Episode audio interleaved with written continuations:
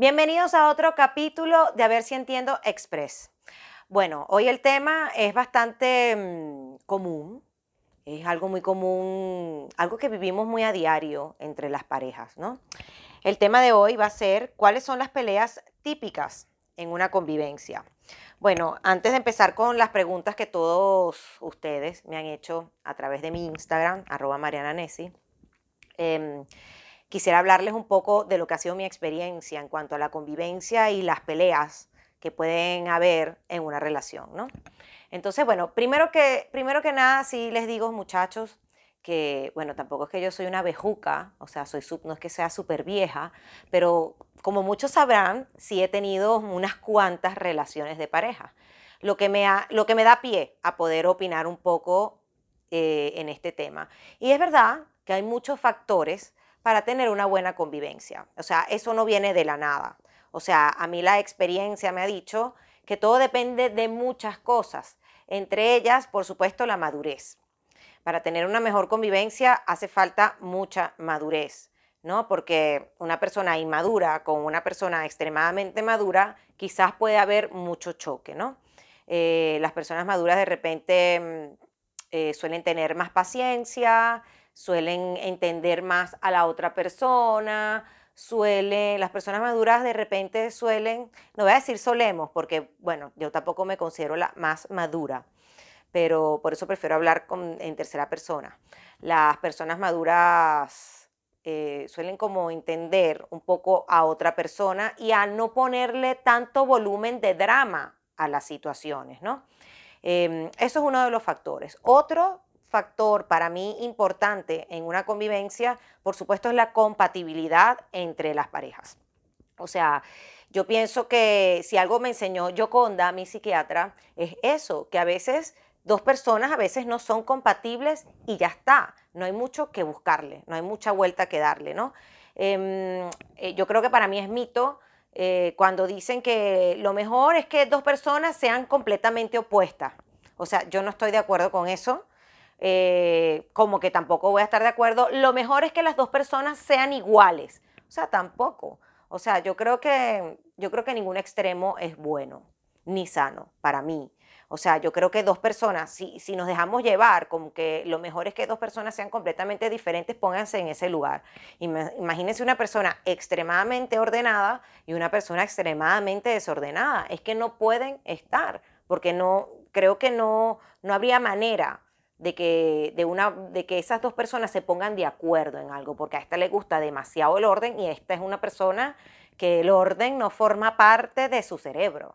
Entonces, yo no creo que eso sea posible, siempre y cuando quizás aquí entre a escena la madurez y la paciencia, es lo único que cualquiera de las dos personas sea o muy madura o muy paciente y aunque ésta sea extremadamente ordenada y esta persona desordenada, bueno, cuando entra en juego la madurez o la paciencia, bueno, puede haber un acuerdo. Entonces, lo que quiero decir con todo esto que, es que siempre eh, hay diversos factores que pueden hacer posible una buena convivencia o no. Em, eh, y bueno, y por supuesto, eh, mi experiencia me ha dicho, o sea, me ha, me ha hecho pensar, me ha hecho tener como conclusión que para una buena convivencia, para mí, sinceramente, lo esencial es tener una buena comunicación. O sea, para mí la comunicación lo es todo, lo es todo, muchachos. O sea, ¿por qué digo la comunicación? Porque no puede, o sea, uno no puede tragarse cosas solamente para pensar que la otra persona no se vaya a molestar. Porque cuando te tragas una, te tragas otra, te tragas otra, a la tercera le dice, mira, coño de tu madre, ¿por qué no bajas la tapa de la poseta? Entonces, bueno, no hay que llegar a esos, a esos, a esos altos, ¿no? Esos picos altos de, explosión. Entonces, eh, por eso es que yo pienso que la comunicación es esencial. O sea, yo creo que cuando algo no te gusta, cuando no estás de acuerdo con cierta situación, yo creo que lo mejor es decirlo. Mira, verán acá, siéntate aquí, vamos a conversar. ¿Por qué dejaste la toalla tirada allá? Ay, es que yo... Ok, bien, la dejaste tirada ahí en el suelo porque, bueno, se te pasó y tal. Pero yo nada más te lo, te lo digo, yo nada más te lo digo para que lo tomes consciente de que la toalla no debe estar tirada en el suelo, porque la próxima vez yo te dejo la toalla tirada en el suelo y tiras a secar con una toalla podrida, porque no te voy a pasar una toalla limpia. Y ya está. Ese son el tipo de respuestas que yo doy cuando me pasan las cosas. No sé si lo quieras tomar, tomar o no. Pero bueno, muchachos, para no darnos, a ver, no me quiero pasar mucho en el tiempo, vamos a comenzar rápidamente con las preguntas que ustedes me han hecho en, el Instagram. Entonces, ¿cuáles son las peleas típicas en una convivencia? A ver, una respondió, eh, ¿cómo resolver las cosas? Cada quien tiene su manera. Exacto, es verdad. Esta persona eh, lo que dice es completamente cierto. O sea, mm, ¿cómo, de qué manera limpio? ¿O de qué manera cocino? ¿O de qué manera pongo los platos en el donde se secan los platos, que no me acuerdo el nombre? Em, eso es de cada quien. Eso es de cada quien. Yo les digo que, por ejemplo, yo en mi, en mi lugar, yo cuando, cuando friego los platos, lavo los platos, cuando yo los coloco en la rejita esta, o sea, yo como que, que, coloco las cosas que puedan ser muy grandes, las coloco de últimas. ¿Por qué? Porque entonces si cada vez que yo voy a lavar algo, lo voy a poner de este lado y pongo lo más grande de primero, siento que me va a chocar con la mano y se me puede partir o el vaso o lo que sea. Entonces yo en lo particular, por ejemplo, pongo las cosas al final y dejo libre adelante para yo poder poner las cosas ordenadamente ahí. Pero por ejemplo hay personas, yo he tenido parejas donde lo grande lo pone de primero entonces, claro, em, a mí, claro que me pica la lengua decirle, ¿por qué no pones lo grande de último? Yo se lo puedo comunicar, yo lo he comunicado. Ay, tú sabes que cuando yo lavo los platos, muy educadamente y muy tranquilamente, muchachos, eso es lo otro. La comunicación. Acuérdense siempre de mí cuando, cuando quieran explotar la comunicación. Entonces, yo se lo comento y le digo, mira, ¿sabes qué yo pongo aquí? Porque bueno, me parece. Pero si tú quieres dejarlo más grande primero adelante, no pasa nada. Déjalo grande primero adelante y ya está. Tú lo dices y ya está. Pero ahí deben contribuir las dos personas. Uno debe respetar la forma de hacer las cosas de la otra persona, porque no todos hacemos todo igual. Entonces, también hay que tener un poco de paciencia con eso. Ok, vamos a otra pregunta. La limpieza, una, obviamente es lo típico en las peleas de pareja. Sí, es un punto bastante crítico entre las parejas, porque como dije al principio, siempre hay una persona que es más ordenada que la otra, o que es más limpia, o que es más meticulosa. Entonces, como lo digo, así como digo la comunicación, también digo que hay que tener un poco de comprensión y un poco de respeto. Entonces, si yo soy la persona que me gusta todo extremadamente limpio y la otra persona no es que sea sucia, pero de repente que no le para tanto al tema de la limpieza, uno debe hacer un poco el equilibrio. O sea, uno, las dos partes deben de poner de su parte. Porque, eh, o sea, si yo, por ejemplo, soy la, más cochina o la más desordenada, no soy la que más limpio, eh, yo también tengo que entender que, bueno, que a la otra persona le gustan las cosas limpias. Entonces, bueno, yo trato y ayudo para que todo se mantenga mejor limpio. O sea, si yo no voy a limpiar, en conclusión, si yo no voy a limpiar porque me fastidia limpiar, pues entonces no ensucie. Así de sencillo. Si no te gusta limpiar, trata de no ensuciar. O si ensucias mucho algo, que llegaste con los zapatos sucios, entraste a la casa, o sea, no seas fresco o fresca y dejas el sucio en el suelo. O sea, coge la escoba, viejo, y agarra la palita y lo recoges y ya está. Así tampoco le escuchas la lengua a la otra persona. Entonces, si no te gusta que te digan que limpies, entonces contribuye a no ensuciar tanto. O sea, creo yo, ¿no? A ver, el tiempo en el celular es una de las peleas también más críticas. Lamentablemente, muchachos, hoy en día eh, el tema del móvil o del celular eh, es muy difícil eh, tener un poco de control sobre ello. Eh, hay personas que se controlan más que otras con respecto al celular, pero eso, señores, es de cada quien. Eso sí se puede conversar. Se puede decir, mira, bueno, vamos a, vamos a poner un reglamento para que nosotros compartamos más y no, no estemos tan hundidos en el teléfono. Que de repente cuando vayamos a comer, entonces, bueno, cuando comamos vamos a quitar los celulares para no estar pendiente de eso y bueno, y por lo menos conversar mientras estamos comiendo. Eh, uno puede llegar a acuerdos. Pero, pero bueno, si es verdad que, que de repente eh, causa un poco de molestia. O sea, yo he estado en los dos lugares. Yo tuve una pareja que cuando no, todavía el tema del móvil no estaba tan, tan, tan fuerte, ¿no? Que no, no existían tantas redes sociales y todo eso. Em, la otra persona era, tenía telefonitis, o sea, todo el día hablando por teléfono. Entonces, cuando yo me sentaba a hablar con esa persona, siempre interrumpía el ring del teléfono. Ay, espérate, que vaya, ah, que vea un momentico, está llamando mi mamá. Ay, un momentico, que es que llama el señor este que me dijo que, ah, sí. Después cuando te ibas a volver a hablar, o sea, ya se te iba el hilo de la conversación. Y de verdad, a mí me molestaba muchísimo. Yo decía, pana, no puede ser.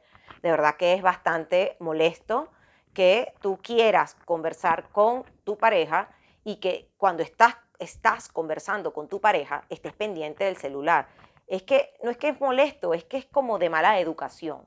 Entonces yo creo que hay tiempo para todo. O sea, yo creo que hay tiempo para hacerse selfies y estar viendo el Instagram y tal, como tenemos tiempo para hablar con nuestras parejas sin necesidad de estar viendo a cada rato el teléfono. Entonces, o sea, todo se trata de tener un poco de conciencia de ello. O sea, si tu pareja te lo está pidiendo, coño, mi amor, o sea, cada vez que hablo contigo, todo el tiempo, entonces tú, que eres la otra persona, la que está todo, todo el día pendiente del celular, o sea, no le salgas con una patada a la persona que te está pidiendo solo un poquito de atención, ¿no? Este, bueno, tampoco hay que ser tan dominante. No es que no dejes nunca que la persona use su teléfono, porque hoy en día es casi imposible que una persona no use el teléfono. Es casi imposible. Pero sí podemos hacer un equilibrio. Otra pregunta, eh, llevarse la contraria o no estar de acuerdo en algo. Mira, eh, como dije al principio, la, contabilidad, no, Mariana, la contabilidad es la que vas a tener que hacer cuando se acabe esta, este confinamiento, no sé, eso. Este, eh, llevarse la contraria, sí, o sea, lo que dije al principio, aquí hay un tema también de compatibilidad. O sea, no siempre uno puede pretender tener la razón en todo. Y eso, o sea, uno lo tiene que tener presente. Yo soy una persona que siempre creo que me la sé todas más una. Yo lo reconozco. O sea, yo, o sea, yo a veces digo, eso no es así, que no sé qué. Generalmente tengo la razón, muchachos, pero está bien, ese no es el punto. ese no es el punto. El punto es que cuando no tienes la razón, tienes que tener la valentía de reconocer lo que no tienes la razón. Y eso también te tengo yo. Yo cuando no tengo la razón digo, o sea, yo cuando no tengo seguridad en algo, o sea, digo, mira, esta vez no te voy a decir nada porque no estoy segura. O sea, yo cuando tengo los pelos en la mano es que con toda, mira, con toda la seguridad hablo. Pero que si no lo tengo, digo, mira, la verdad, esta vez no te discuto porque no lo sé. Entonces, y bueno, y cuando, y cuando asegures tener la razón y al final no la tienes, pues no la tienes, no pasa nada. Hay que relajarse, hay que relajarse, no siempre uno tiene la razón. Y para ponerse de acuerdo, si son personas que no se ponen de acuerdo en nada, bueno, número uno, hay un problema de, compatibilidad, puede ser una razón. Y número dos, si hay incompatibilidad, pero quieren seguir como parejas y quieren que eso mejore, pues van a tener que hacer un equilibrio, viejo. O sea, o sea eh, si no nos ponemos de acuerdo con algo, bueno, va, yo te complazco y compláceme tú a mí. No todo el tiempo tiene que ser uno el que complazca a la otra persona, ni viceversa. Entonces hay que tener, como siempre, un poco de equilibrio. Ya me estoy pasando el tiempo, joder. Eh, ¿Por qué no han cocinado? Eh, ¿por qué no? Ah, porque alguien que llegue que diga que por qué no han cocinado y además, o, si no llegas a la casa y se comieron toda la comida. O sea, eso también es muy típico, las personas comelonas. Yo, eso no ha sido mi problema, yo creo que nunca he estado con personas comelonas y yo no soy comelona. Pero las personas que comen mucho, o sea, tienen que tener un poco de, de, de, eh, o sea, de, ponerse en el lugar del otro. O sea, siempre hay que ponerse en el lugar del otro, muchachos. Por ejemplo, si tú llegas, imagínate que seas tú el que llegues muerto de hambre a la casa y cuando llegas se comieron todo o lo que sea, ¿sabes? Entonces te diera rabia, ¿verdad? Entonces, bueno, así pasa cuando es al revés igual. O sea, si tú eres el que te quedas en la casa, no tienes por qué comerte toda la comida y el pobre que, o la pobre que está afuera trabajando, lo que sea, cuando llega no hay nada. Eso da rabia. Entonces, bueno, aprendan a compartir. Y bueno, y que tampoco vas a llegar a tu casa como Pedro Picapiedra. Vilma, ¿dónde está la comida? O sea, porque no tienes un cachifo ni una cachifa en tu casa. Entonces, y yo creo que todo el mundo tiene, o sea, nadie te tiene que cocinar. Nadie te tiene que cocinar. El que te cocina o la que te cocina lo hace por placer. El día que no lo haga, no es su obligación, porque todos tenemos dos manos. Bueno, habrá gente que no tiene dos manos, pero todos, muchos tenemos la capacidad de cocinarnos nuestra propia comida. Entonces, no exijas, agradece las veces que te cocinan. Ok, el desorden en la casa, bueno, como todo, hay que aprender a, si, si eres una persona muy ordenada, tienes que, eh, y la otra, muy desordenada, la persona desordenada tiene que poner un poco de su parte para, para, tener las cosas un poco mejor ordenadas. Y si tú eres la persona que eres extremadamente ordenada, pues vas a tener que tener también mucha paciencia, mucha paciencia y tratar de hablarlo. Con los gritos, muchachos, yo por lo menos no funciono con los gritos, no funciono. O sea, a mí no me gusta que me manden, ni me gusta que me griten. Entonces, así yo no funciono. A mí me dan en la madre, de verdad, cuando se sientan conmigo al lado a hablar, pasito, o sea, despacito. O sea, es que yo hasta la baba se me sale. Y digo, está bien, mi amor, no lo hago más. Pero si me vienen, coño, que tú, déjate esto tirado, o sea, me da rabia. Creo que lo hago a propósito, si, si me lo dicen de esa manera. Entonces, bueno, hay que tener un poco de cuidado con eso. A ver, eh, ¿quién limpia más o mejor? Mm, pasa, muchachos. A mí me pasa mucho, a mí me gusta mucho la limpieza. Y creo que, gracias a Dios, he estado con personas que también les gusta la limpieza, pero generalmente yo me considero que generalmente soy yo la que limpia más. No la que limpia más veces, sino la que mejor limpia cuando limpia. Pero ya con eso, muchachos, no puedo hacer nada. O sea, no puedo hacer nada porque esa es la forma, como una de las primeras preguntas, es la forma de hacer las cosas cada quien. Cada quien hace las cosas diferentes y uno tiene que respetarlo y ya está. Más bien agradece que por lo menos limpia. Hay personas que de verdad, personas que de verdad no limpian nunca. Entonces, bueno, hay que tener ahí mosca con eso. Em, la ropa sucia siempre regada. Muchachos, hay una cesta de ropa sucia, muchachos. O sea, jueguen al básquetbol, lo que ustedes quieran. Pero, o sea, o les da fastidio. Miren, ¿sabes qué? O sea, yo reconozco que hay veces que yo me quito la ropa y me da fastidio guardarla en el closet. A veces me da fastidio, o sea, ropa que me quito que de repente no está sucia y tal. A veces yo la doblo y la dejo en un ladito y al día siguiente yo la guardo en el closet, pero no la dejo nunca tirada, lanzada por ahí, no la dejo. O sea, la pongo dobladita en, una silla, en una cosa dobladita. Y ahí después al día siguiente yo la guardo.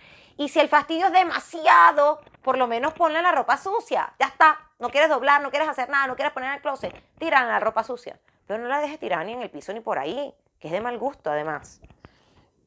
Eh, a ver, el tema del... Siempre es un tema por el ex o la ex. Bueno, muchachos. O sea, yo soy de las que pienso, yo, yo siempre he dicho que yo, ¡ah! mira, mira, ya, ya me extendí. Yo, yo soy una persona que no soy celosa, entonces yo no conozco mucho de ese tema, ¿no? Pues de verdad no lo soy, de verdad no soy celosa. Pero yo soy de las que piensa que las parejas que llevan las conversaciones de terceros a la casa, creo que no es una conversación inteligente de parte de la otra persona, que es la que te saca al ex o la ex todo el rato. Creo que no es inteligente de su parte. Porque mm, si de repente hay un rollito por ahí mal cerrado o lo que sea, si la otra persona lo que hace es recordarte todo el tiempo a tu ex, creo que se hace más largo el olvido. O sea, yo pienso así. Yo digo, viejo, yo no estaba ni pensando en eso y vienes tú y me la lanza, ¿sabes? Entonces, para mí es como que, o sea, hay que ser un poco inteligente. O sea, no hablar de la ex en la casa. No hablar del ex en la casa. Por favor. A ver, que no baja la poseta. Mira, ya esto, mira, ya el tema de la tapa de la poseta, muchachos, que yo sé que es con los hombres. O sea, yo, yo, yo nunca he convivido con un hombre pero yo no sé, o sea, yo creo que, no sé, que tuviera dos posetas, una para él y una para mí. O sea, yo creo que tampoco lo soportaría lo de la tapa, y menos que la dejen chorreada. O sea, me da un asco. Pero bueno, o sea, yo creo que es algo que ellos no lo tienen en el cerebro. Eso es lo que yo creo, porque es demasiado común denominador. No tienen bajar la poseta en su cerebro. Entonces creo que caso perdido con eso. El uso del baño, muchachos, hay que tener conciencia de que si vives en un piso, un apartamento donde solo hay un baño y somos dos o tres personas, o sea, hay que ser un poco solidario. O sea, si tú te vas a bañar, no te tardes horas bañándote. Si vas a ir al baño, no te tardes una hora leyéndote un libro sentado haciendo aquello. Si vas a salirte de la ducha, sécate los pies. O sea, ¿qué te cuesta secarte los pies? No cuesta nada, porque tienen que salir enchumbados de agua. dejando los pies marcados del baño a la habitación. Tiene que uno ir con el, con el coleto eh, por toda la casa. O sea, no. Igual la pasta. O sea, qué cochinada es sacar la pasta así, toda, toda la pasta regada o, la, o escupen y dejan todo eso. Muchachos, eso se ve feo.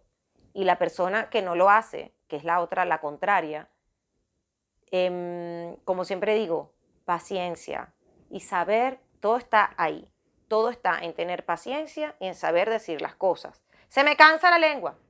Vas a tener que sentar a la persona y hablando como dos personas adultas y maduras, porque con gritos no se gana nada y esa es la verdad. Este, bueno, muchachos, yo creo que ya me estoy pasando del tiempo, tengo 20 minutos, no puedo hacerlo por mucho tiempo más. Eh, yo sé que aquí hay muchos, muchas preguntas, pero bueno, nada, eh, prácticamente mm, todas tienen que ver un poco con otro. Aquí hay tener drama o ser antiparabólico, eso también lo vivo, el drama y antiparabólico. Yo soy una persona antiparabólica, no me gusta el drama y, yo he estado con personas muy dramáticas. Y yo respiro, muchachos, yo respiro. Yo. Porque la persona que es dramática es difícil que deje de ser dramática, porque es su forma de ser. Y los que no somos dramáticos, pues, o sea, no nos queda de otra que llenarnos de paciencia y ya está. Pero como todo, como dije en un principio, todo se basa en paciencia, madurez, comunicación. Paciencia, madurez y comunicación ya lo saben. Así que se van con ese aprendizaje el día de hoy, paciencia, madurez y comunicación, cada vez que tengan un problema entre parejas. Entonces, bueno, nada, hasta aquí ha llegado este A ver si entiendo express. Espero que les haya gustado, todo ha sido muy rápido, eh, yo hablo demasiado también, pero bueno, aquí estamos tratando de, pasarla bien en este tiempo de cuarentena. Los quiero mucho, mis bellísimos. Un beso gigante. Chao, chao. Nos vemos en el próximo A ver si entiendo express.